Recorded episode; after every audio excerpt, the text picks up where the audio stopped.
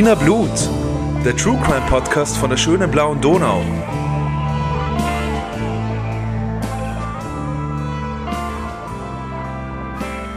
Hallo, wir sind die Podcast-Posse aus Wien und wir haben euch heute wieder einen spannenden Fall für Wiener Blut mitgebracht, den True Crime Podcast von der schönen blauen Donau. Hallo, Die Podcast-Posse, das sind Claudia. Bernhard. und Rita. Hallo.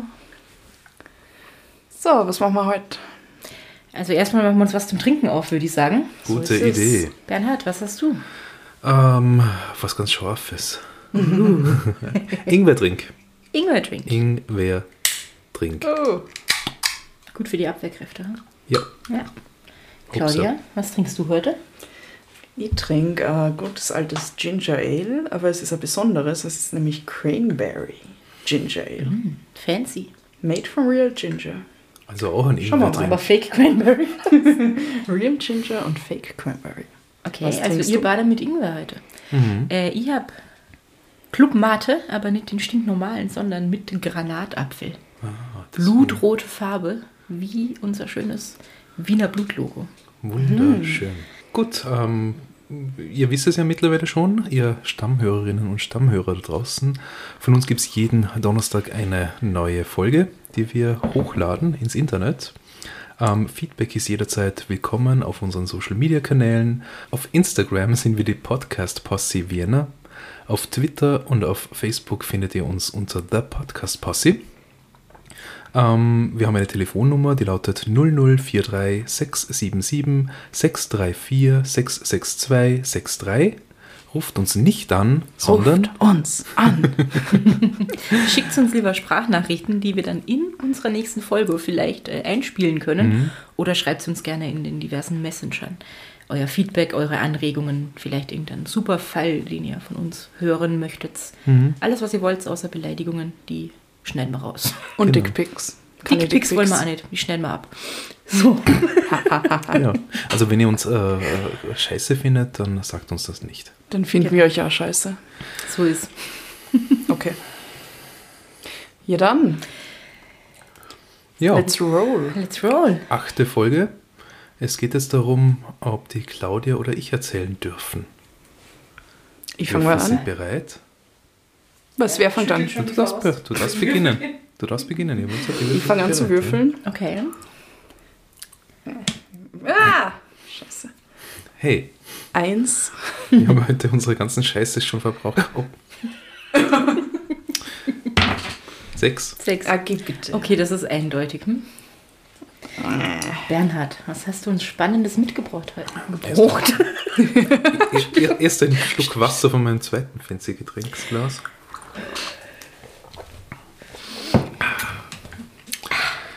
Mein heutiger Fall, den ich euch mitgebracht habe, könnte kaum besser geeignet sein für Wiener Blut. Er beginnt in Wien im 6. Bezirk in der Magdalenenstraße.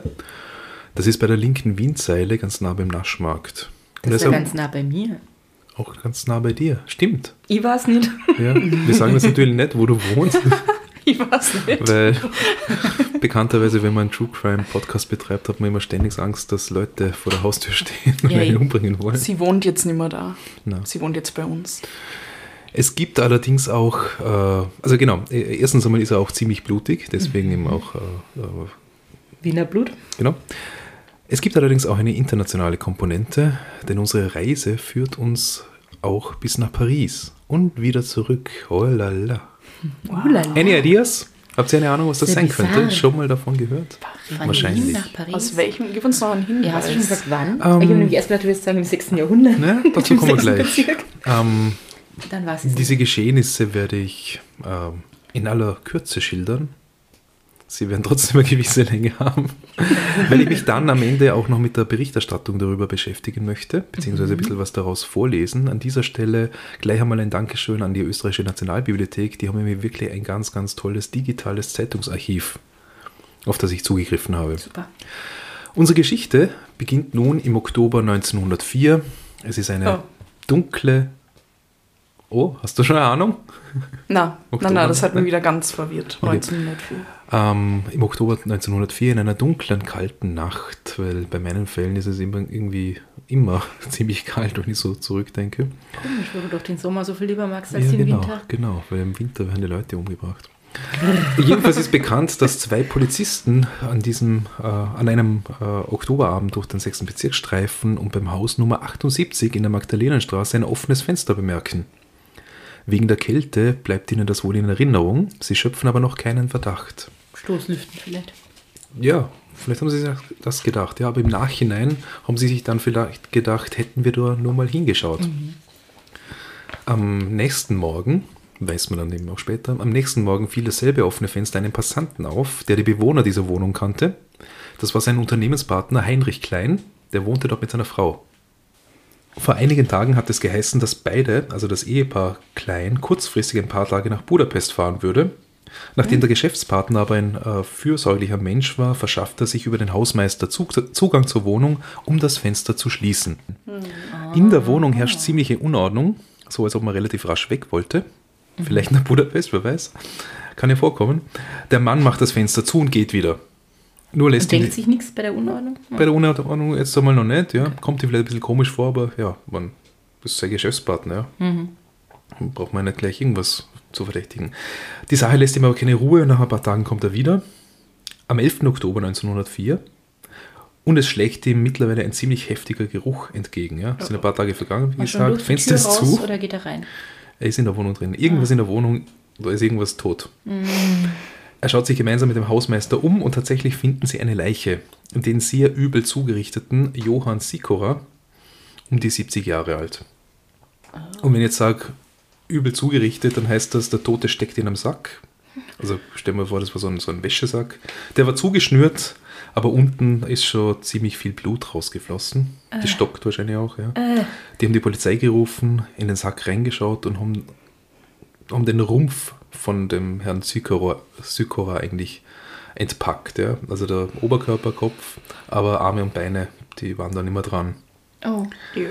Oh. Ähm, scheußliche Sache, kann man sich vorstellen. Und es war gleich klar, dass der Mord schon einige Zeit zurückliegt. Ja, sicher. Wohl zumindest eine Woche, ja. Wenn es kalt ist und dann trotzdem so stinkt. Also Ja. dauert ja länger als im Sommer oder so, wo das, glaube ich, schneller geht. Genau. Also da war jetzt nicht, nicht zwischenzeitlich jemand wieder in der Wohnung, seit der Mann da zweimal drin war. Äh, das erste Mal drin war. Ähm, noch war auch nicht klar, um wen es sich bei dem Opfer handelte, aber nachdem sich die Nachricht in der Stadt rasch verbreitet hat, meldet sich bald ein Mann und sagt zur Polizei, sein Onkel ist seit einigen Tagen abgängig. Und das war ihm der Johann Sikora und als der wird der Tote dann auch identifiziert von seinem Neffen. Äh. Herr und Sikora war ziemlich vermögend. Dem haben da scheinbar eines oder sogar mehrere Zinshäuser äh, gehört in Wien. Er lebte allein im 15. Bezirk. Und welche Beziehung er zum Ehepaar Klein hatte, äh, das blieb vorerst unklar. Die beiden waren aber wohl nicht in Budapest, davon war die Polizei recht bald überzeugt. Die Ermittlungen ga- ergaben, dass laut Zeugen der Herr Sikora am Abend des 3. Oktober Frauenbesuch hatte. Eine schwarz gekleidete, verschleierte Dame, mit der er später auch das Haus verließ. Schwarz gekleidet und verschleiert. Ja, Mit so einem Trauerflor. Stelle ich mir grauenhaft vor. Kennst du den Film The Woman in Black? Ja. Oh, Weil ja. so stelle ich sie mir Genau, vor. ja. Genau so. ja aber es ist nicht bekannt, ob sie über dem Boden schwebt. Ist. ähm, die Frau Klein wiederum, also die hat, äh, die war dafür bekannt, dass sie wechselnde Männerbekanntschaften pflegte. Das will ich jetzt natürlich gar nicht werten, aber zu der Zeit war das einmal grundsätzlich verböhnt, vor allem weil sie auch verheiratet war. Angeblich hat sie regelmäßig in Zeitungen annonciert. ähm, In der Praline? ich weiß nicht, ob sie damals schon gab. Ja. 1904. Ähm, ich habe in den Archiven noch geschaut, aber ein Inserat habe ich jetzt nicht gefunden von ihr. Wie da drin stand, ruf mich an. Möglich, ja. Wiederum angeblich habe sie das ohne Wissen ihres Mannes getan, wenn der halt nicht daheim war.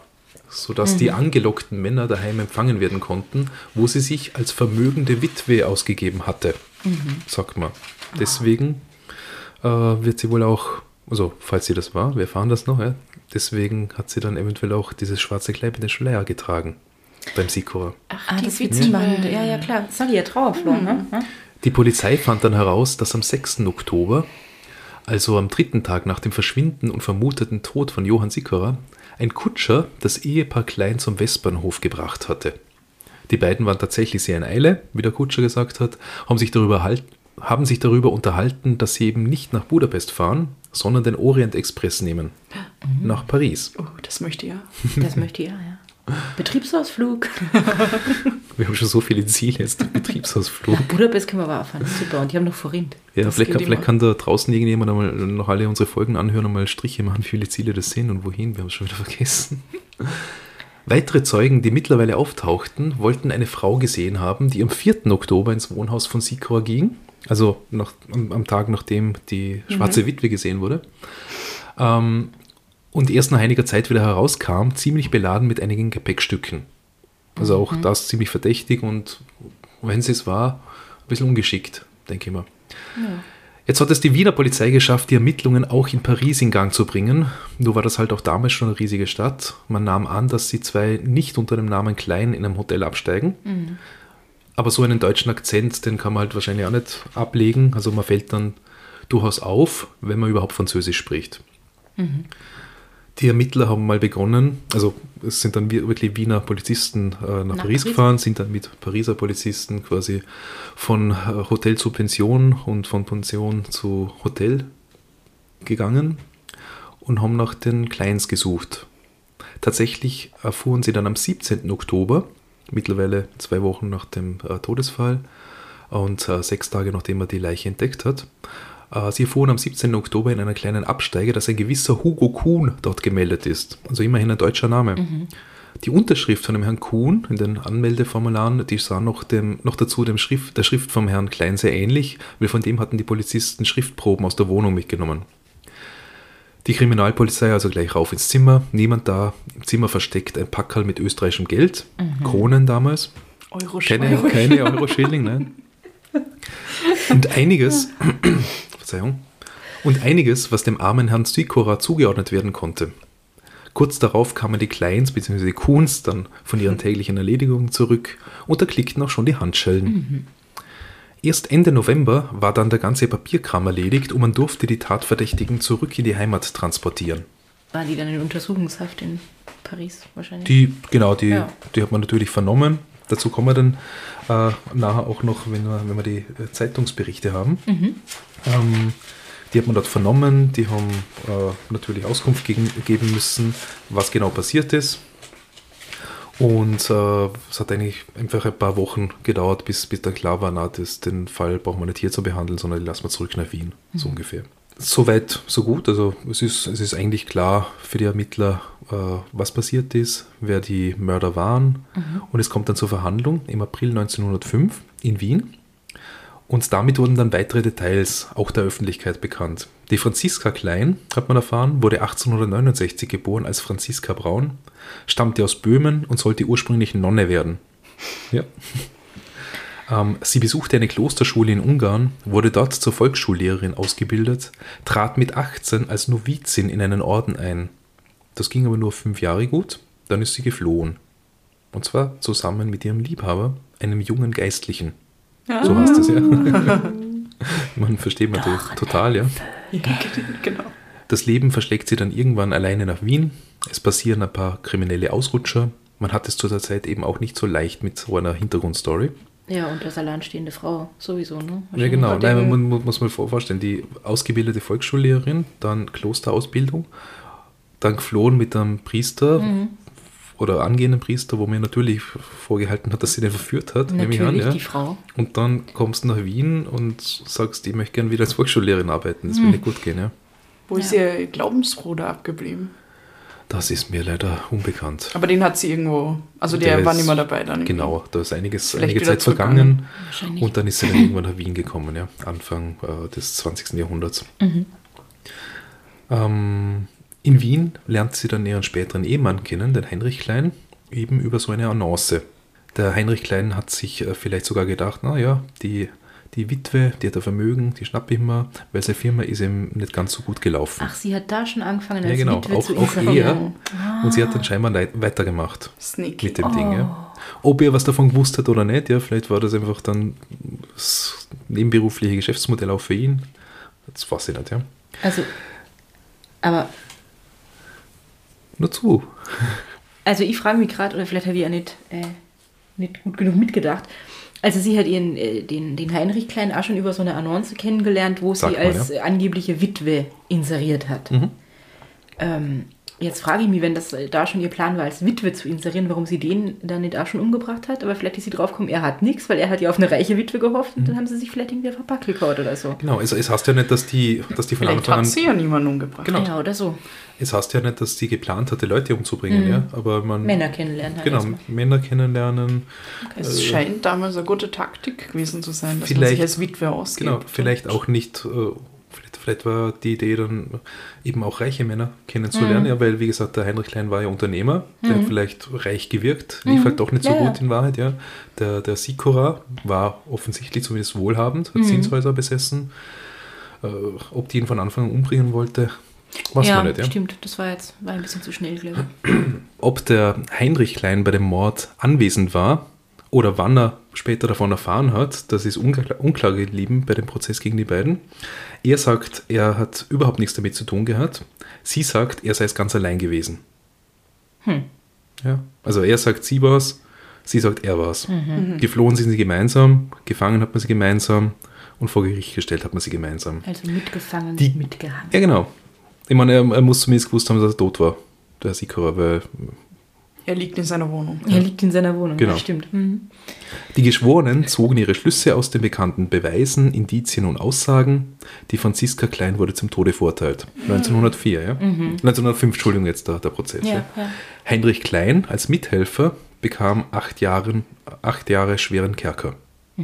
Aber, aber was- wieso, also was waren die Beweise, die sie dann praktisch da reingeritten haben und ihn nicht? Naja, Dass sie immer schon sie wurde Annoncen- gesehen mit dem Opfer. Er wurde ja nie gesehen mit dem Opfer, also laut Zeugnis, ja. Ja. Man hat sie gesehen, also sie hat ihren Außen aufgegeben, hat sie gesehen bei dem, bei dem Mann daheim oder mit ihm dann weggehen am, am Abend des Mordes. Man hat sie am nächsten Tag dort gesehen und aus dem Haus wieder mit Koffern rauskommen.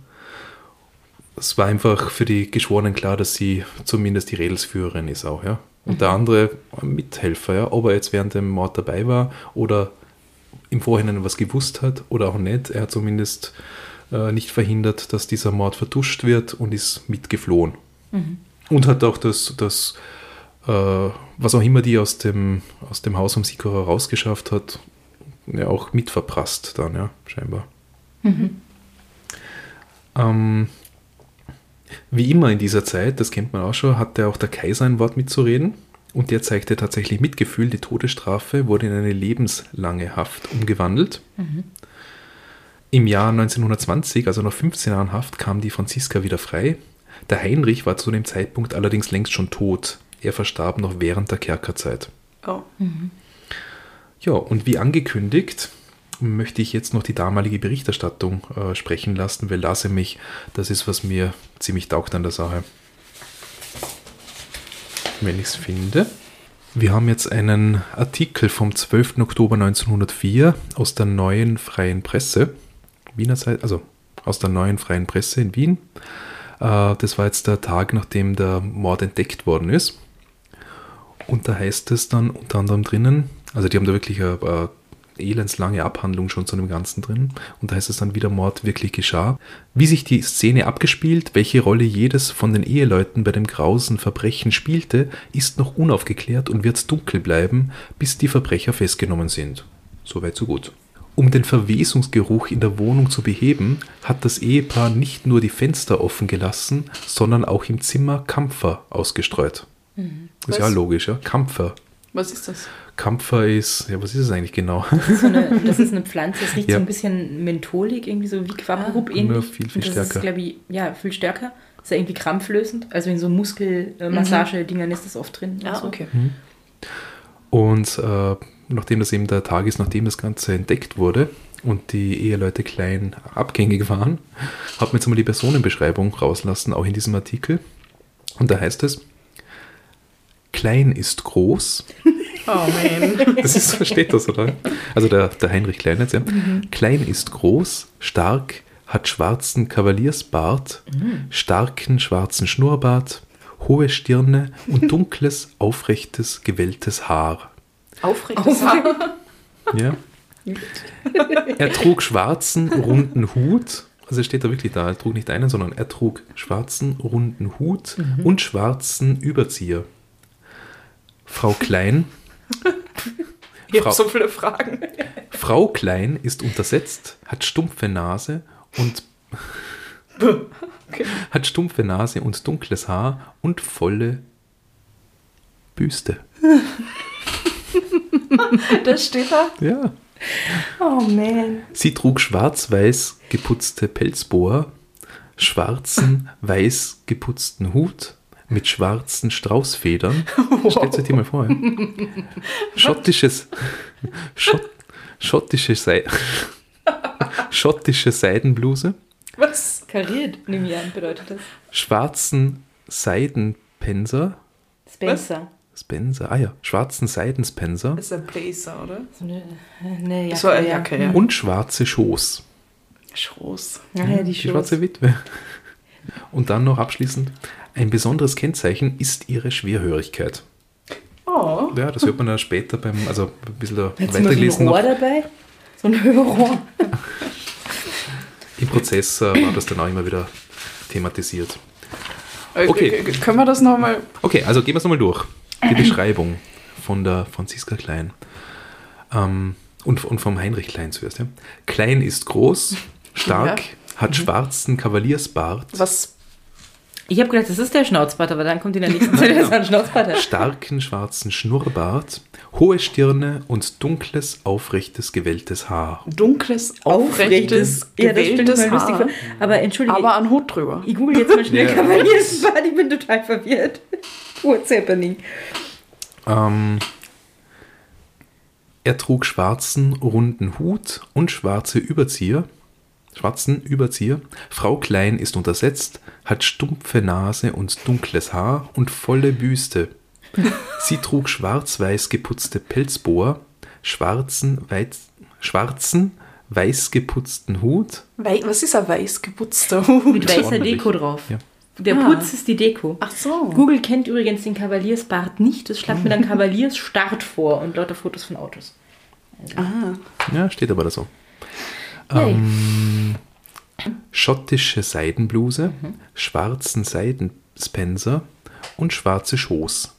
Ein besonderes Kennzeichen ist ihre Schwerhörigkeit. Schwerhörigkeit, ja. Großartig. Mhm. Eine ganz tolle Beschreibung. Der Mann hat übrigens nichts angehabt anscheinend. Den Bart. Außer sein Bart und sein Hut. Den Überzieher. Den Überzieher. Was ist ein Überzieher? Na, so ein Umhangmantel. Ah, aber drunter nichts. ein Cape. Ja, vielleicht. Genau. Ähm, der Fall hat weit über Österreich hinaus Aufsehen erregt, ja, nicht zuletzt nach Paris, aber wir sind wie gesagt da im K&K Österreich. Am 21.10., kurz nach der Verhaftung des Ehepaars Kleins, steht dem Zernowitzer Tagblatt über die Verhaftung und da nur ein kleiner Ausschnitt. Aus Paris wird über die Verhaftung des Ehepaars Heinrich und Franziska Klein noch gemeldet. Also die haben schon Vorberichterstattung, es wird noch gemeldet. Ja. Franziska Klein wurde am ersten Morgen nach der Verhaftung einem Verhör unterzogen. Sie trat heiter lachend in das Kabinett des Polizeichefs Hamar und sagte, ich habe ganz gut geschlafen, aber ich hätte noch besser geschlafen, wenn Sie mir den Caprice-Polster hätten mitnehmen lassen. Ich habe das What? gegoogelt, Caprice-Polster ist einfach nur ein kleiner Polster. First World Problems. Das war nicht galant von ihnen. Immer so wird sie zitiert, ob die wirklich so geredet hat mit dem, ja, möglich noch auf, auf äh, was nicht, Fake-Französisch. Auf Wienerisch. Fick Französisch. Ähm, Frau Klein blieb während des Verhörs dabei, dass ihr Mann von dem Morde nichts gewusst habe. Ach so. Zuerst, ja. Ähm, Im weiteren Verlauf des Verhörs sagte Frau Klein, möge man mich hinrichten, aber nur meinen Gatten soll man in Ruhe lassen. Er ist ganz unschuldig. Er hat den Leichnam nicht einmal gesehen. Klein, also er jetzt ja, mit dem gleichfalls ein Verhör angestellt wurde, verantwortete sich ausweichend, indem er erklärte, ich habe in dieser ganzen Sache nur nach den Ratschlägen meiner Frau gehandelt. In welcher Sache? fragte As you Amar. should. Ja, in welcher Sache wird er dann gefragt? Nun, in der Sache, deren wegen sie uns gesucht haben. Also vielleicht hat er wirklich keine Ahnung gehabt. Keine Ahnung. Mir, mir, mir kommt äh, bei all dem vor, dass der nicht so, was nicht, vielleicht nicht ganz der hellste war. Ja. Der Herr. Ja, also wenn man ja schon sagt, sie hat irgendwie die ganze Zeit Annoncen geschaltet und er hat nichts davon gewusst, aber es war irgendwie eh schon überall bekannt, dass sie das tut. Ja, Er war auch nicht so gut informiert anscheinend. genau. So, und jetzt suche ich noch die. ah Ja, Okay, und dann hat sie Dinge es habe ich noch. irgendwann gewandelt. Dass sie dann gesagt Genau, hat, später hat und sie dann er was und er genau, hat gesagt, was später- und sie was. wollte die einfach nur noch rauskommen und hat gesagt, ja, der war das alles. Ja. Mhm. 1905, am 2. Mai, äh, nachdem der Prozess geendet hat und das Urteil bekannt war, hieß es wiederum in der neuen freien Presse, Rubrik aus dem Gerichtssaale, Heute fand sich der Verteidiger der Franziska Klein, Dr. Morgenstern, bei der Verurteilten ein. Sie teilte ihm mit, dass sie heute ihrem Vorsitzenden, Herrn Oberlandesgerichtsrat Dr. Distler, erklärt habe, sie verzichte auf die Nichtigkeitsbeschwerde. Dieser habe die Erklärung nicht entgegengenommen und sie habe ihm gesagt, dass sie mit ihrem Verteidiger noch darüber sprechen werde. Also Nichtigkeitsbeschwerde im, im Sinn einfach äh, Einspruch. Ja. Herr Dr. Morgenstern bewog die Verurteilte, welche übrigens trotz ihrer Verzichtserklärungen erklärte, sie bleibe dabei, dass sie unschuldig sei und es müsse dies noch an den Tag kommen, bei der Nichtigkeitsbeschwerde zu beharren. Also, ja, Claudia Strauß noch so Fragen. es, ist, es ist ein bisschen, bisschen äh, komplizierter formuliert, Übersetzt diese es alte Sprache. Ja. Sie wollte Einspruch erheben, Genau. dann wollte sie nicht Sie, und sie dann ist hat der verurteilt worden. Gesagt. Genau, sie ist verurteilt worden. Sie wollte aber keinen Einspruch erheben, so war das. Und sagt aber trotzdem, sie war es nicht. Und dann sagt der Anwalt, dann sollte man vielleicht Einspruch erheben. Genau. Während und nach der Verhandlung liefen eine Reihe von Briefen Unbekannter an Franziska Klein ein, die meist grob beleidigenden Inhalts waren. Nur einer der beiden, der bloß die Mahnung enthielt, ein Geständnis abzulegen, wurde ihr übergeben. Sie ersuchte, ihr andere Briefe, sie mögen welchen Inhalts immer sein, nicht zuzustellen. Wahrscheinlich hätte sie sich gedacht, jetzt braucht sich ja keiner mehr auf meine Annoncen melden, ich kann mich nicht mehr mit ihnen treffen. Als nach dem Schlusse der Verhandlung Franziska Klein mitgeteilt wurde, dass ihrem Gatten acht Jahre schweren Kerkers zuerkannt worden seien, gab sie einer Überraschung Ausdruck, welche, obwohl dies mit ihrer letzten Verantwortung im Widerspruche stand, dahin ausgelegt wurde, dass ihr diese Strafe zu hoch scheine. Es ergab sich jedoch, dass dies ein Irrtum sei. Sie meinte eher das Gegenteil. Was? Die, Also es macht ja Sinn, wenn sie behauptet, er Ja, war es, dann ist genau. natürlich acht Jahre Kerker ein und sie hatte wenig. immerhin äh, die Todesstrafe gekriegt, ja. Die Verurteilte legt große Fassung an den Tag und zeigt keine Niedergeschlagenheit mehr. Dr. Ellbogen hat im Namen seines Klienten, der heißt so, also mit, mit einem L laut dieser Zeigung, oder? vielleicht, vielleicht hast du wirklich L. Ja. Dr. Ellbogen. Dr. Ellbogen hat im Namen seines Ellbogen. Klienten Karl-Heinrich Klein die Nichtigkeitsbeschwerde angemeldet. Seit wann hast du den Karl-Heinrich Klein? Ja, offiziell hast du dann so, ja. ja, das war im Prinzip die Geschichte des Ehepaars Kleins. Ähm, ich habe dann noch 15 Jahre später, am 12. Jänner 1920, eine, eine äh, Zeitungsmeldung aus Innsbruck gefunden, Innsbrucker Nachrichten zur Freilassung. Die Mörderin Franziska Klein begnadigt, so lautet die Überschrift. Am 11. Oktober 1904 hat der Ziseleur Johann Heinrich Klein mit seiner Gattin Franziska den Hausbesitzer Johann Sikora, der mit der Klein ein Verhältnis hatte, ermordet und mit Sikoras Schlüsseln seine Wohnung geöffnet und sie ausgeplündert. Das Paar, was denn? Lacht jetzt über den Ziseleur. Und über den Distler hast du nicht gelacht. Ziesel.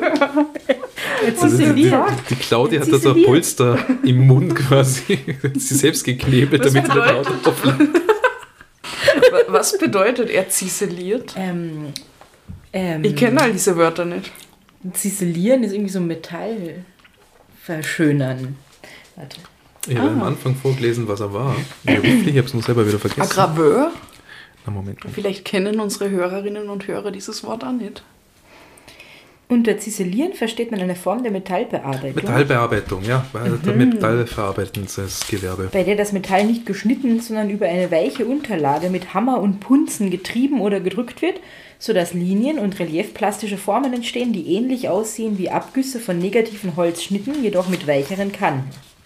Durch Ziselieren wird eine, Ver eine Verzierung von metallischen Oberflächen, beispielsweise bei einem Schmuckgegenstand, einer Uhr, insbesondere Taschenuhr oder Waffen, insbesondere bei Revolvern, Ah. ja, ja, erreicht. ja, ja. Also, also doch eine Art Waffengraveur und sowas. Ja, gravieren ist eine andere Technik, aber Ja, ja, ja.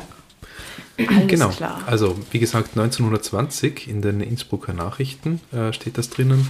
Da wird jetzt also mal eindeutig der, der Heinrich Klein als Mörder dargestellt. und als Ziseleur.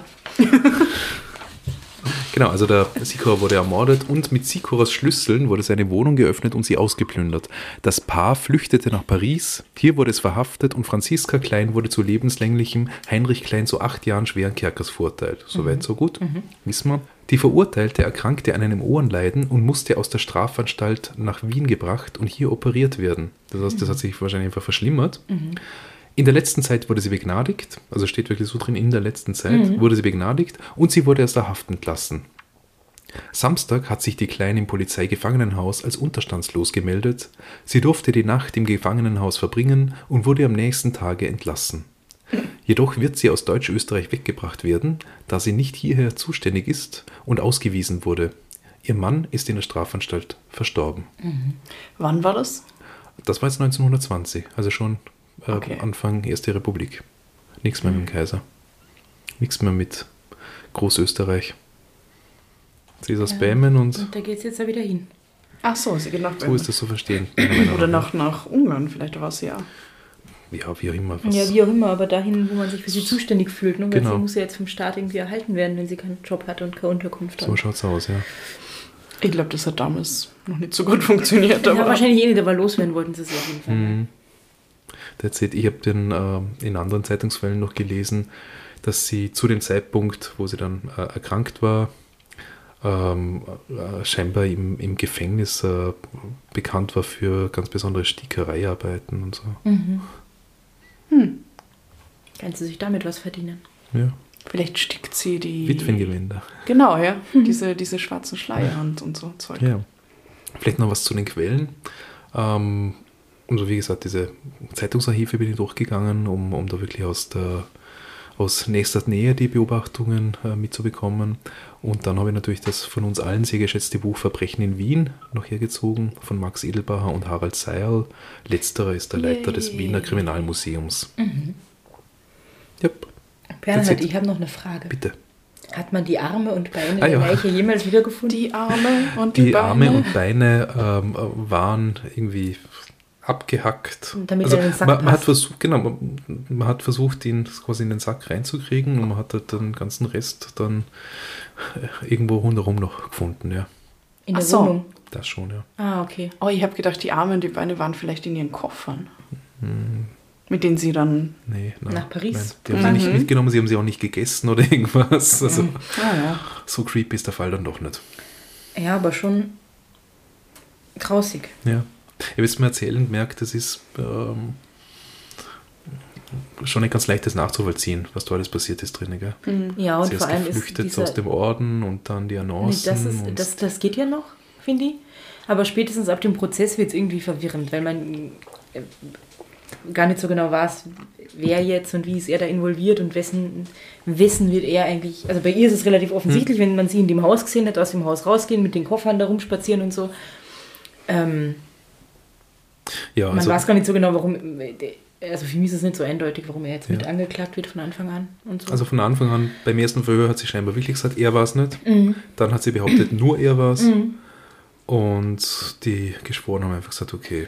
Und man weiß ja eigentlich auch nicht, oder, oder weiß man das, dass sie ja da irgendwie laufend diese Inserate aufgegeben hat und äh, Männerbekanntschaften gepflegt hat, Mhm. warum sie den jetzt umgebracht haben, einfach weil sie Geld gebraucht haben vielleicht, weil bei dem viel zu holen war, kofferweise. Möglich, oder so. ja. ja. Also so richtig ist das Motiv mir jetzt Ja, nicht klar daraus hervorgegangen, aus den Zeitungsberichten. Aber diese Berichte sind halt da, also das muss sich echt konzentrieren, dass man versteht, was die jetzt eigentlich Ja. wollen und was ein Ziseleur ist und die Straußenfedern auf dem Das macht, die Fraktur, das macht die Frakturstift. äh, Das macht die Frakturschrift. Gut, dann Hollywood-Skala. Hollywood-Skala. Ich glaube, das geht ganz gut, wenn man dann ein vernünftiges Drehbuch draus bastelt. Mhm. Erstens ist das creepy mit dieser schwarzen Witwe und wie sie da irgendwie Mhm. äh, rumstiefelt mit ihrem Schleier und so. Oder schwebt. Oder schwebt, genau. Ähm, ein Gerichtsdrama kann man wahrscheinlich auch draus machen, Mhm. wie sie sich da gegenseitig beschuldigen. Ähm, das ist schon so eine 3, 4 auf Mhm. der Hollywood-Skala, glaube ich. Orient Express einbauen. Genau. Ja, dann ist es eine 4. Claudia? ich würde sagen, wenn sie so ausschauen wie in der Beschreibung, dann wird es sicher ein guter Film. Du meinst, das lebt dann von, von den Kostümen. Hüten und ein Frisuren und- Kostümdrama. Pfauenfedern. Also Straußenfedern. Mhm. Danke, Bernhard, für diesen Ausflug in die, Die Archive. in die Archive der Nationalbibliothek und in, das, in die Donaumonarchie und ihre Bitte gerne. bizarren Verbrechen. Jo, Danke. machen wir Schluss. Vielen Dank für eure Aufmerksamkeit. Wir hören uns bald wieder. Bis dahin, habt's, Habt's euch lieb lieb und, und habt's habt's uns gern. gern. Baba. Ciao.